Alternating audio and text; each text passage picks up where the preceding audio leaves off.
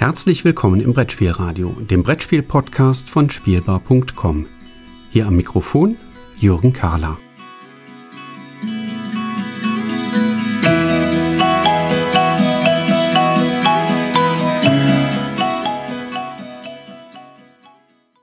Heute soll es nochmal um Kinderspiele gehen. Zwei Stück habe ich mitgebracht. Ein relativ frisches, welches gerne als Kinderspiel bezeichnet wird, wo ich aber doch Einspruch erheben würde. Und eins, das schon ein paar Jahre auf dem Buckel hat, fünf genauer gesagt, von 2016, welches aber definitiv in den Bereich für Kinder reinpasst. Ich fange mal mit dem letzteren an. Wie gesagt, von 2016 bei Haber erschienen das Spiel Die Helden von Cascaria. Autor des Spiels ist Benjamin Schwer und die Helden von Cascaria ist ein kleines Sammelspiel, so würde ich mal sagen. Wir verkörpern die Helden und Heldinnen und möchten natürlich an den Goldschatz ran, wie das so ist, ne? Ähm, dafür stehen uns zwei Figuren zur Verfügung, die wir auf einem Spielplan vorwärts bewegen können, wenn wir denn die richtigen Karten gesammelt haben, um diese Figuren bewegen zu können. Und äh, da fängt schon an, die Kinder zu faszinieren. Die eine Spielfigur, die uns zur Verfügung steht, ist nämlich ein Klippenläufer. Ähm, so ein Fabelwesen, was sich eben entlang der Klippe zum Turm von Cascaria, ich weiß es nicht, äh, irgendwie hoch bewegt. Und die zweite Spielfigur, die wir bewegen können, und auch die gefällt den Kindern natürlich, das ist ein Schuppengreif. Sieht ein bisschen aus wie ein Drache, also auch ein Fabelwesen. Damit haben wir auch schon zwei der grundsätzlich verfügbaren Karten kurz vorgestellt. Eine dritte Kartensorte, die es gibt, sind Karten, wo Juwelen drauf sind. Und eine vierte Kartensorte zeigt an, dass wir weitere Karten nachziehen dürfen. Und jetzt habe ich gesagt, es ist ein Sammelspiel und dann letztlich spielen wir dann die, aus, die, die eingesammelten Karten aus, um dann entsprechend unsere Figuren vorzubewegen. Jetzt kommt ein Knackpunkt rein. Eine Sache muss ich zugeben, fiel uns in der ersten Partie etwas schwerer, nämlich die unterschiedlichen Kartenfarben auseinanderhalten zu können. Ähm, es gibt viele Farben. Entsprechend sehen die sich manchmal ein ganz kleines bisschen ähnlich. Das ist der einzige Knackpunkt, den wir bei dem Spiel gefunden haben und der uns nicht so gut gefallen hat. Der Punkt ist, wenn man die erste Partie spielt, ist spätestens nach drei, vier Spielzügen klar, dass sich die Farbe nicht anhand der gesamten Kartenrückseite, da sind nämlich ganz tolle Zeichnungen drauf, jeweils vor einem farbigen Hintergrund, betrachten darf, sondern dass ich wirklich nur auf den Punkt in der linken oberen Ecke der Spielkarte schauen darf. Damit ähm, muss ich zugeben, haben wir doch noch einen zweiten Knackpunkt ausfindig gemacht, nämlich, das werde ich nie verstehen, warum Redaktionen und Spieleverlage die Symbole der Karten nur in eine Ecke abdrucken. Ja, das gibt nämlich Kinder, die die Karten genau andersrum auffächern und ich weiß nicht, das ist ja nicht anerzogen, sondern die Kinder machen das einfach, äh, weil ihnen das so gefällt und ich habe schon das ein oder andere Mal Kinder gehabt, die dann sagen, ich habe gar keine Symbole drauf. So, doch, fächer mal die Karten andersrum auf. Ja. Also links oben sind die Symbole drauf und dort sind die Farben auch gut unterscheidbar drin abgebildet. Das heißt, es ist ein farbiger Punkt mit dem Bild eines Goldklumpen, mit dem Bild eines Schuppengreifs und dem Bild eines Klippenläufers. Die sind auch eindeutig.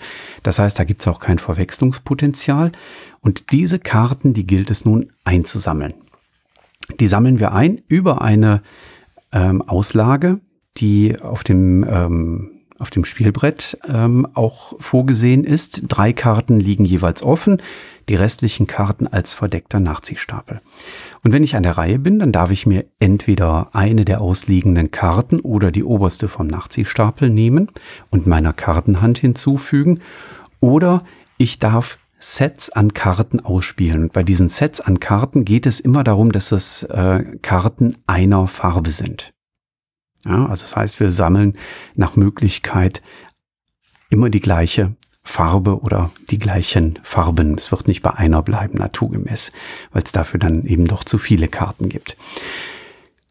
Mindestens zwei davon dürfen wir ausspielen. Also immer wenn ich zwei eingesammelt habe, dann dürfte ich die auch ausspielen. Effizienter ist es natürlich, erst fünf, sechs einer Farbe zu sammeln und die dann in einem Rutsch auszuspielen. Ja, dann brauche ich insgesamt viel weniger Spielzüge, denn ich ziehe ja entweder oder ich spiele Karten aus. Das ist auch ein schöner Kniff, den die Kinder bei, beim Spielen von Die Helden von Kaskaria lernen. Dass es manchmal auch durchaus sinnvoll ist, sich noch ein bisschen in Geduld zu üben und noch ein bisschen weiter Karten zu sammeln, dass man gar nicht unbedingt jetzt als erster die ganze Zeit führend sein muss auf der Spielstrecke, auf der Rennstrecke, ähm, die eben die Schuppengreife und die Klippenläufer hinter sich legen, sondern ähm, dass man durchaus auch dann mal in einem Rutsch mehrere Schritte auf einmal vorgehen kann. Die beiden Rennstrecken sind übrigens unterschiedlich lang, denn von den Schuppengreifkarten gibt es etwas weniger. Entsprechend ist die Strecke da nur fünf Schritte lang und von den äh, Klippenläuferkarten gibt es etwas mehr. Dort ist die Rennstrecke in Anführungszeichen acht Schritte lang. Ja, und so sammeln wir reihum immer weiter entweder eine Karte oder wir spielen eine Karte aus, setzen die Figuren vorwärts und sammeln Gold ein, wenn wir den Goldkarten ausgespielt haben. Wir können auch die ähm, Karten mit ausspielen, natürlich, wo drauf steht, ziehe sofort zwei Karten nach. Das ist natürlich ähm, sehr effizient, Karten auszuspielen und sofort zwei nachzuziehen. Das macht man natürlich auch sehr gerne genau dann, wenn in der Auslage sowieso schon zweimal die gleiche Farbe liegt. Ja, und auch das lernen die Kinder ganz, ganz schnell, dass es sich lohnt, diese Karten dann auch auf der Hand zu behalten, bis mal genau solch ein Moment auftritt und dann spielt man die mit einem strahlenden Lächeln aus. Am Ende gibt es Belohnung. Wir können schon auf dem Weg Belohnung einsammeln, nämlich kleine Goldklumpen, wenn wir Goldkarten ausspielen können. Aber es gibt eben auch Belohnung für denjenigen, der als erstes einen Schuppengreif oder einen Klippenläufer auf den Berg hochgebracht hat. Dann gibt es zwei Goldstücke, zwei Goldklumpen als Belohnung. Und dann gibt es noch eine Belohnung für diejenigen, die dann auf den beiden Rennstrecken jeweils vorne liegen. Und äh, die Belohnung geht schon stark runter. Also derjenige, der weit vorne steht, der kriegt viele Goldklumpen als Belohnung und die, die weiter hinten sind, kriegen deutlich weniger. So dass es sich eben dann auch lohnt, wenn es so in Richtung Spielende geht, auch wirklich dann langsam mal vorzupreschen auf den Strecken. Und das zelebrieren die Kinder erfahrungsgemäß mit sehr, sehr viel Werf und sehr, sehr viel Energie und die haben da einfach Freude dran. Die Grafik ist wunderschön. Die Kinder schauen sich auch in den ersten Partien ganz intensiv die Karten an mit diesen tollen Zeichnungen der Schuppengreifer und der Klippenläufer. Also da auf jeden Fall ein ganz, ganz dicker Bonus für das Spiel, ähm, dass das so schön umgesetzt worden ist. Die Spieldauer von Die Helden von Cascaria liegt so ungefähr im Bereich von 10 bis 15 Minuten. Ja, mit Kindern, die schon ein bisschen äh, mehr Erfahrung haben, die so ein bisschen taktischer spielen können, auch vielleicht eher schon mal so in Richtung 15 Minuten, weil die dann einen kleinen Moment länger drüber nachdenken, was für eine Karte sie ziehen. Aber es wird niemals langweilig. Das ist das Schöne, weil es geht ja ganz schnell, ne? Karte ziehen oder Karten ausspielen, Figuren vorsetzen, zack, das war's. Und dann ist auch schon die nächste oder der nächste dran. Und äh, das ist wahrscheinlich auch einer der Gründe, wieso die Helden von Cascaria erschienen bei Haber vom Autor Benjamin Schwer, bei den Kindern, mit denen wir es gespielt haben, so gut ankommt. Ist ein Spiel für zwei bis vier Spielende und geeignet laut Schachtel ab sechs Jahre. Und ich glaube, das könnte man vielleicht sogar auch schon mit Fünfjährigen spielen. Ich muss aber zugeben, Corona-bedingt, es finden eben gerade mal wieder keine Spielerunden in Schulen und Kindergärten statt, konnte ich das nicht ausprobieren. Aber so mein Bauchgefühl sagt mir, das passt schon. Die einzige Hürde könnte dann da sein, dass die Fünfjährigen vielleicht die maximal zehn Handkarten, die die Kinder auf der Hand halten dürfen, vielleicht noch nicht festhalten können. Aber da ist ja dann mit einem schönen Kartenhalter aus Holz relativ schnell beizukommen und das kann dann darüber ausgeglichen werden. Also wir hatten das immer für die Kinder zur Verfügung. Es gibt auch so aus Kunststoff so kleine Kartenhalter, die man in die Hand nehmen kann, wo man die Karten reinstecken kann. Und dann glaube ich, geht das auch schon mit Fünfjährigen. Aber wie gesagt, ist jetzt nicht erprobt. Und wir haben äh, das tatsächlich in 2016 mal gekauft und dann lag das ganz lange auf dem Pile of Shame. Äh, den gibt's auch bei Kinderspielen. Und äh, jetzt haben wir es endlich mal rausgeholt in dem letzten Jahr, ungefähr dreiviertel Jahr. Und es ist so ziemlich das am häufigsten gespielte Kinderspiel, weil es eben auch so schön zackig geht. Ne? Das kam dann so nach der ähm, Zombie-Teens, äh, nach den Zombie-Teens-Runden. Da entdeckten die Kinder plötzlich dann das Helden von Cascaria und dann hieß es, können wir das auch mal auspacken. Das sieht ja schön aus. Ne? Was sind das für Figuren, die da drin sind? Ja, wunderbar. So, von zackig und schnell gespielt müssen wir jetzt ganz schnell wegkommen. Denn das zweite Spiel, was ich vorstellen möchte, ist ein Spiel, was unter Vielspielern extremst gelobt wird und gerade herausgestellt wird, dass es ja so toll für Kinder geeignet ist und dass man es angeblich schon mit Vierjährigen spielen kann. Ähm, ich möchte da direkt aufräumen, muss ich zugeben. Ähm, und ich möchte ein bisschen Salz in die äh, freudestrahlende Suppe rund um Karak, was jetzt bei Kosmos äh, für Deutschland lokalisiert wird, ähm, ja, reinstreuen. Ähm, Karak, wie gesagt, bei Kosmos jetzt in Deutsch erschienen von Petr Mischka und äh, Roman Ladik, ähm, ist ein Spiel laut Schachtelaufdruck ab sieben Jahre. Komme ich gleich mal dazu für zwei bis fünf Spieler und mit einer Spieldauer von 45 Minuten. Die 45 Minuten kommen hin. Es zieht sich tatsächlich so lang in die Länge. Man mag es kaum glauben, denn das, was wir im Spielzug machen, klingt erstmal ganz toll und herausfordernd. Ähm, wenn man das mal ins Verhältnis stellt zum Regelaufwand, der dafür zu betreiben ist, dann relativiert sich das äh, allerdings schon sehr zügig. Was tun wir? Jeder und jeder von uns steuert einen Helden. Es gibt leider viel zu wenige Heldinnen. Ich kann nicht nachvollziehen, warum Kosmos hier nicht auf die Rückseite der Helden einfach den Held in weiblich gemacht hat. Meine Kinder prügeln, also ich habe zwei Mädels, ne? Die prügeln sich immer um die beiden Heldinnen und andere wollen die gar nicht spielen. Die haben gar kein Interesse an den anderen Heldenfiguren, die da noch drin sind. Ne? Es gibt sechs Helden, vier Männer, zwei Frauen. Ähm, ja, da, da hat man echt eine Chance vergeben. Einfach auf die Rückseite auch noch die weibliche Version fertig ist. Ähm, es wäre so einfach gewesen, denn die Heldinnen- und Heldenkarte, die wird sowieso einfach nur in ein Tableau reingelegt. Ähm, und in diesem Tableau, dort können wir jetzt quasi unseren Helden und unsere Heldin aufpimpen, wenn ich das mal so lapidar formulieren darf. Das heißt, wir können drei Zaubersprüche ähm, gewinnen, die dann die Helden einsetzen können. Wir können zwei Waffen dazu gewinnen und es gibt auch ein Feld, dort kann man einen Schlüssel ablegen für die am Ende siegbringenden Truhen. Die möchte man nämlich aufmachen, damit man an das Gold darin herankommt. Links am Rand haben wir auf den Tableaus außerdem noch eine Ablage für fünf Herzen, die zeigen quasi die Konstitution unserer Heldin oder unseres Helden an. Wenn die Herzen verbraucht sind, dann muss der Held oder die Heldin eben eine Zwangspause machen. Dann besteht das Spiel noch aus ganz, ganz vielen quadratischen Plättchen, wo eben der Dungeon drauf abgebildet ist. Ja, und die ziehen wir verdeckt und legen die an den schon ausliegenden Dungeon äh, weiter an, und zwar an ein Feld, neben dem unser Held oder unsere Heldin gerade stehen. Ja, auch das äh, soweit nichts Überraschendes.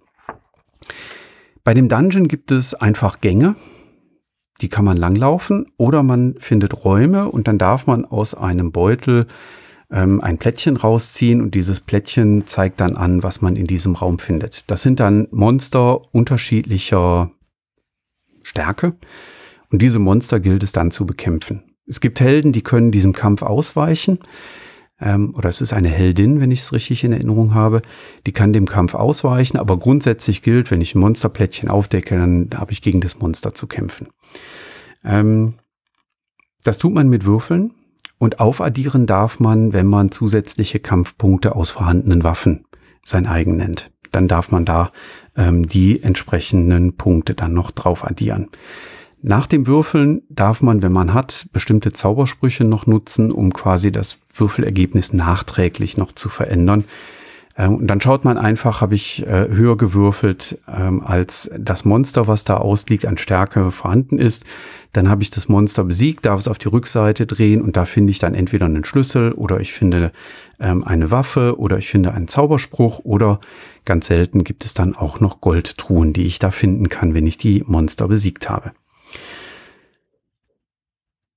Diese Dinge, die ich da finde, sammle ich entweder ein, lege sie auf mein Tableau oder die Goldtruhen, die bleiben dann halt da in den Gängen stehen. Schön ist dann, wenn ich einen Schlüssel zur Verfügung habe, dann kann ich nämlich diese Goldtruhe ähm, dann auch direkt öffnen und äh, die Goldtruhe einsammeln. Und darum geht es letztendlich am Spielende, was sich hinzieht. Also so 45 Minuten war das untere Ende der Zeitspanne, die wir gebraucht haben ähm, wird halt gezählt, wer hat die meisten Truhen. Es gibt einen Endgegner, einen ganz kräftigen Drachen mit äh, 15 Kampfpunkten. Da muss man also mit zwei Würfeln erstmal drauf kommen. Ne? Da würfel ich maximal eine 12.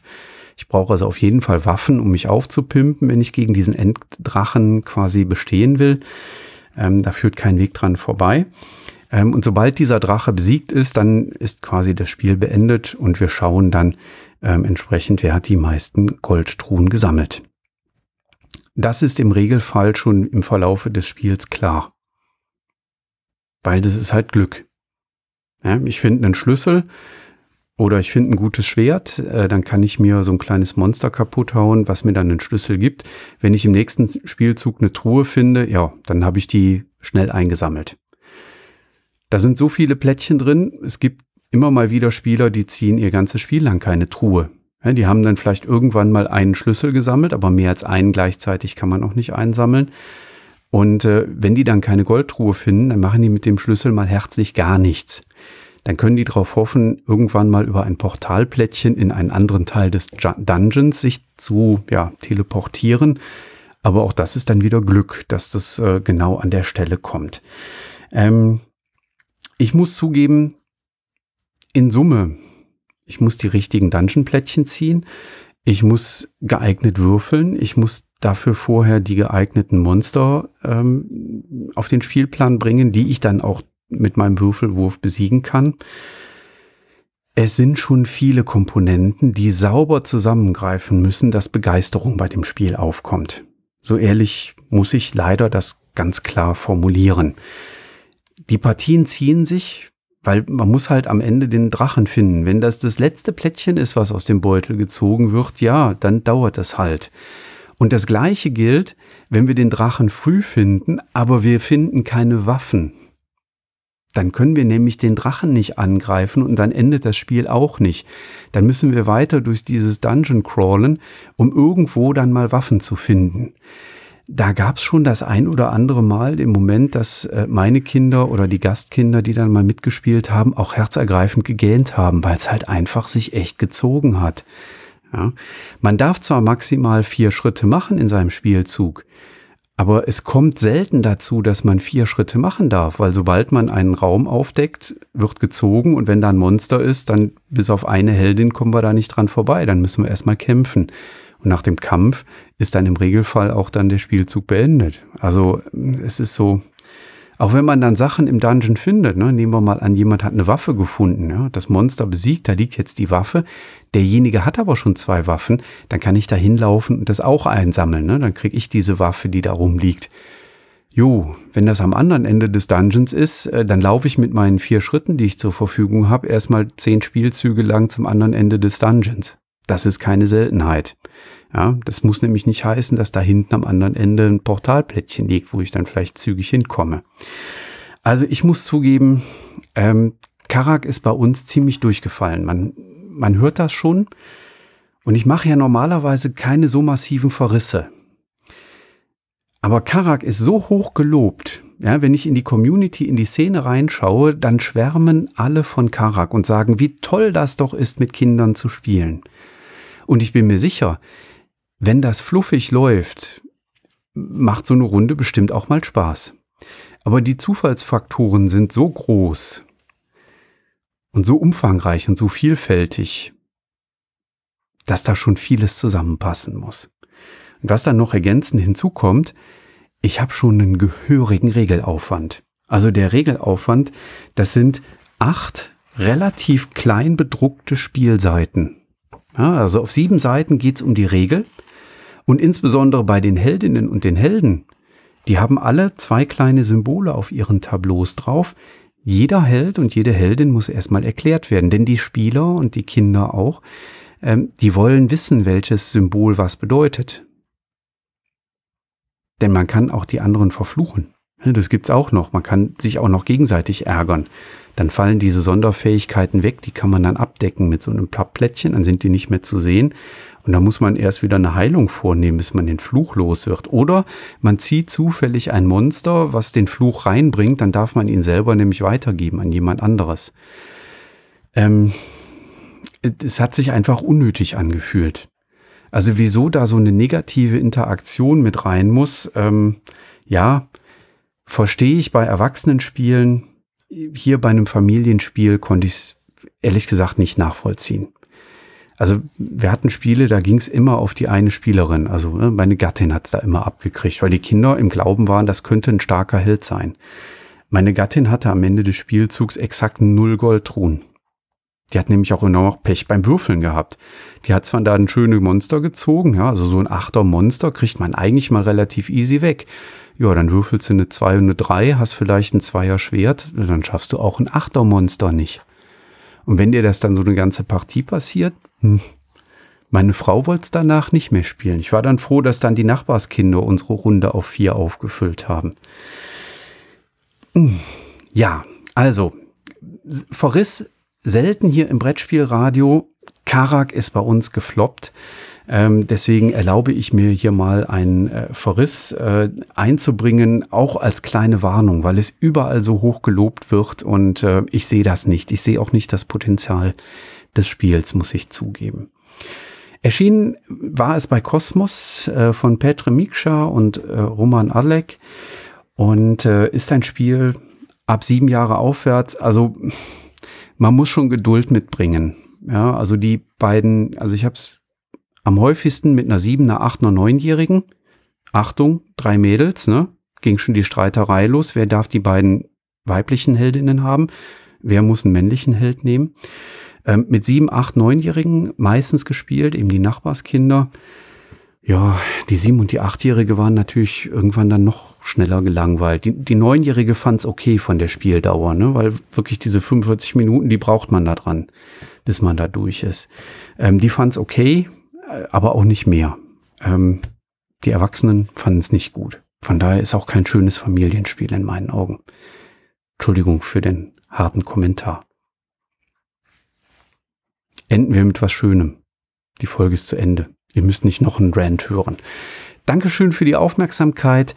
Heute ging es um die Helden von Cascaria, ein, wie ich finde, sehr schönes, wenn auch einfaches Sammelspiel und ein Vorwärtslaufspiel, aber sehr, sehr schön gemacht, mit einer Viertelstunde auch passend. Und es ging um Karak, bei Kosmos erschienen, ähm, mit einer Dreiviertelstunde. Ganz klar im Familienspielebereich angesiedelt, nichts für Kinder, aber es wird eben oft für Kinder empfohlen und deswegen sei es hier mal erwähnt gewesen. Dankeschön und bis zum nächsten Monat.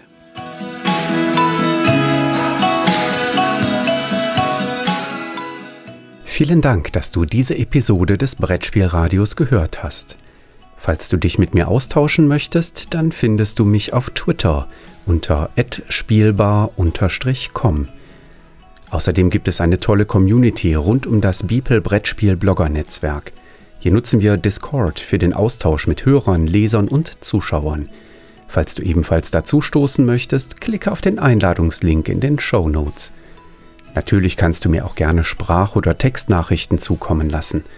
Dazu erreichst du mich unter 01590 5511223. Bis bald, wieder hier im Brettspielradio.